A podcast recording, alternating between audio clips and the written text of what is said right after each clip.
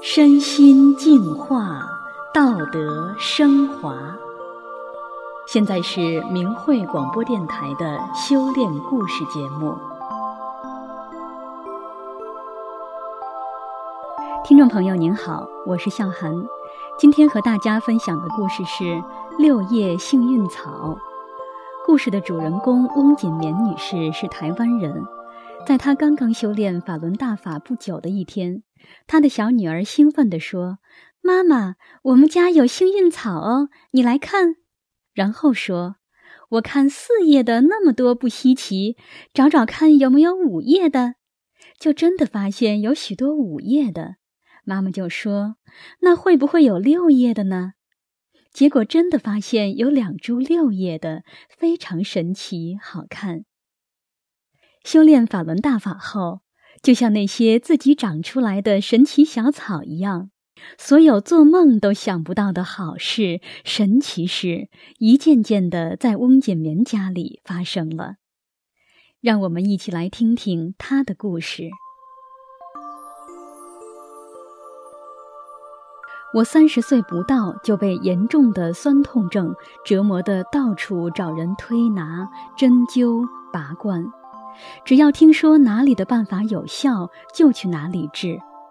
除了酸痛，稍微坐时间长一些就会全身僵硬，还有严重的胃肠病、严重便秘、严重膀胱炎、双手指关节疼痛，连拿笔写字都困难。牙周病、肩周炎、药物中毒引起的皮肤病等等等等。我常说自己除了头发没感觉外，全身都痛，加上家庭长期负债，工作又常常超出负荷，我觉得自己只会变成家庭的负担。我不止身体不好，脾气更坏，只要不顺心就大发脾气，得理不饶人，整天觉得活得好累，有时候甚至觉得死了可能比活着还好。然而，这一切苦难就在我走进法轮大法修炼之后宣告终结。有个以前常一起去做推拿的朋友跟我说，有一本书很好，你应该去买来看一看。这本书就是《转法轮》，是法轮功的创始人李洪志先生的最主要的著作，是指导修炼的宝书。读了《转法轮》，我开始练功。很快的，我发现全身的疼痛不知道什么时候全好了，躺下就能睡，什么东西都能吃了，工作起来竟全然不觉得累。那种脱胎换骨的感觉，就是一种重生的感觉。有好长一段时间，每天醒来想到自己是法轮功学员了。想到自身的变化，都觉得像在做梦。这一切又都是真实的，我甚至都不敢相信自己的幸运。五十岁之前，我不知道我为什么来当人，对人生有太多的问号。直到修炼了法轮大法，才渐渐的明白，原来一切的苦难都是自己以前做的坏事欠下的业债所致。欠债要还，所以人就会有那么多不顺心的事。自从修炼了大法，我的健保卡就没有再用过。我不但身体好了，家里的运气也神奇的好了起来。因为兄弟分家，我们搬出来自己盖房子，从此就开始负债。近二十年来的日子，都是在很大的经济压力下咬牙苦撑着。练法轮功后不到三年，就从先生说的这辈子都翻不了身的窘境中彻底摆脱负债，家里的收入一年比一年好，好像怎么做都对，看似坏事儿到我们这儿都成了大好事。有一年牡蛎滞销，隔壁老科农的牡蛎没卖出去，我们就跟他买了过来，大家都笑我们傻。自家的都不知道能不能完全采收起来，还去买那么多来添麻烦。结果连着两次台风造成严重缺货，我们的牡蛎不但安全无损，还变成了抢手货。光老科农那批牡蛎就让我们整整多了一百万的进账。接下来的一年，我们的牡蛎长得太好了，一串一串，紧紧密密，长得没有一点空隙。看到像地毯那样繁荣的科田，真是高兴不起来。养了几十年的牡蛎，从没看过那样的景象。凭我们多年的经验，那代表的绝对不是丰收。牡蛎太多太重，随便一场大风浪就会血本无归。就算科架没有被压垮，牡蛎也会被全树打散打断。凭着经验看来，这一年都是白忙一场了。就在接近采收期，一连又是来了两个强台风，造成沿海牡蛎严重损害。台风当天，我先生一刻都坐不住，如同热锅上的蚂蚁那样在屋里走来走去，嘴里不断念叨：“完了，完了，这下全完了。”我却一点担心都没有。我心里明白，修大法是有大福分的。结果。台风只是把我们的牡蛎调整成最理想的状态，只脱去多余的部分，没有任何损害。别人家的牡蛎损失惨重，因此我们还因为缺货卖了个好价钱，比往年多出三四倍的收入。我先生是个比较顽固的人，总是反对我修炼，我就拿着牡蛎的神奇事儿跟他证明。他去年就说了一句。那是我自己打拼的，结果去年别人的牡蛎都卖出去了，他的福分好像一下被撤掉了，牡蛎卖不出去。让人家代工是最低收益的一种方式，往年再差都可行，唯独去年连代工的意愿都很低，还伴随严重的虫害，几万条牡蛎就这样眼睁睁的拿他一点办法都没有。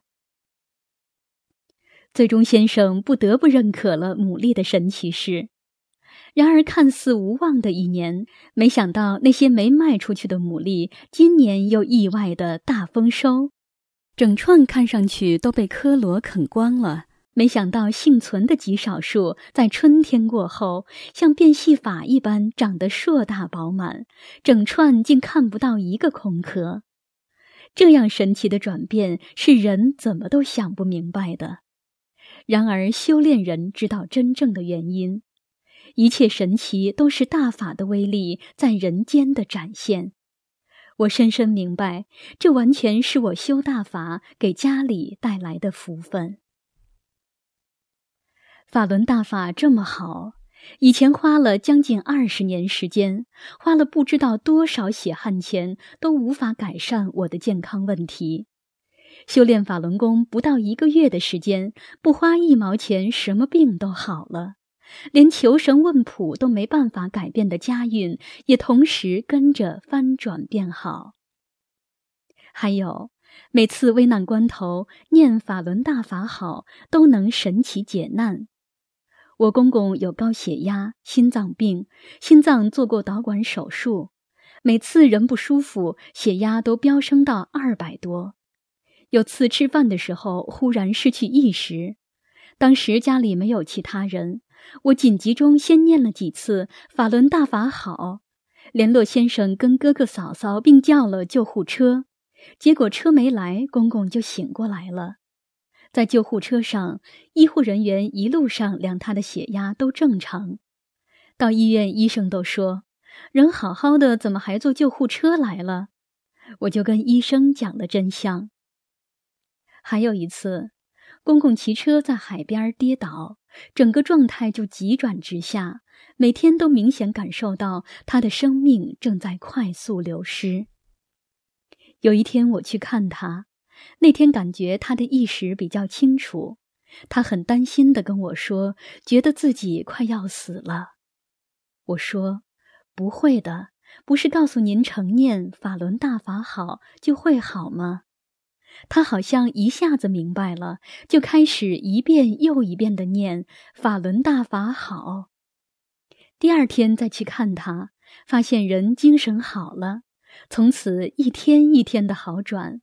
本来不能下地、不能自理的老人，慢慢的又能走了，又想骑车去玩了。我们在海上遇到的神奇事更多，师傅不但一次一次的保护我有难无险，我先生一次遇到帆船的意外，也都在大法的洪恩浩荡下闯过死劫。这么好的大法，只要求学员做更好的人的修炼大法，中共却凭空捏造什么一千四百例，什么自杀、杀人和所谓的天安门自焚来抹黑造谣，无端发动一场前所未有的邪恶镇压，把中国无数的好人抓捕、劳教。判刑，用酷刑折磨，甚至活摘他们的人体器官，高价出售，谋取暴利，这种不是人做的事都做出来了。大法弟子就应该证实法，告诉世人真相，所以我尽量利用一切机会，把大法的美好和经受的奇冤告诉所有我遇到的人。我经常去旅游景点讲真相。尽量不错过每一次香港的法轮功大游行，平时也给中国大陆打电话讲真相。隔壁村办庙会，先生的家族聚会，村子摆夜市的日子，我都去讲法轮功真相。先生没修炼，这一切看在他的眼里，怎么也不能理解。我当然知道他的心结。修炼前，有时间我们几乎都会一起出去唱歌、打牌、玩乐。修炼后，我知道人活着的真正意义是返本归真，就渐渐不再热衷那些玩乐的事儿了。我知道，只有真正的修好自己，真正的让他从我身上看到法轮大法的美好，才能让他接受大法。慢慢的，随着我的变好，他也变了。他再也不反对我打电话讲真相。集体学法的日子，他会提早结束工作，让我来得及出门，开车载其他的法轮功学员一起去学法。他看见老爷车没冷气了，就帮我换辆好的。朋友的妻子有关节炎，他就跟朋友说我练法轮功后身体的变化。想说的还有很多很多。用我所有的语言都不能表达大法师父给我的万分之一。我的希望是让更多的世人能正面的认识法轮功，然后像我一样受益。我会朝这个目标去努力。听众朋友，今天的故事就讲到这里，我是小韩，感谢您的收听，下次再见。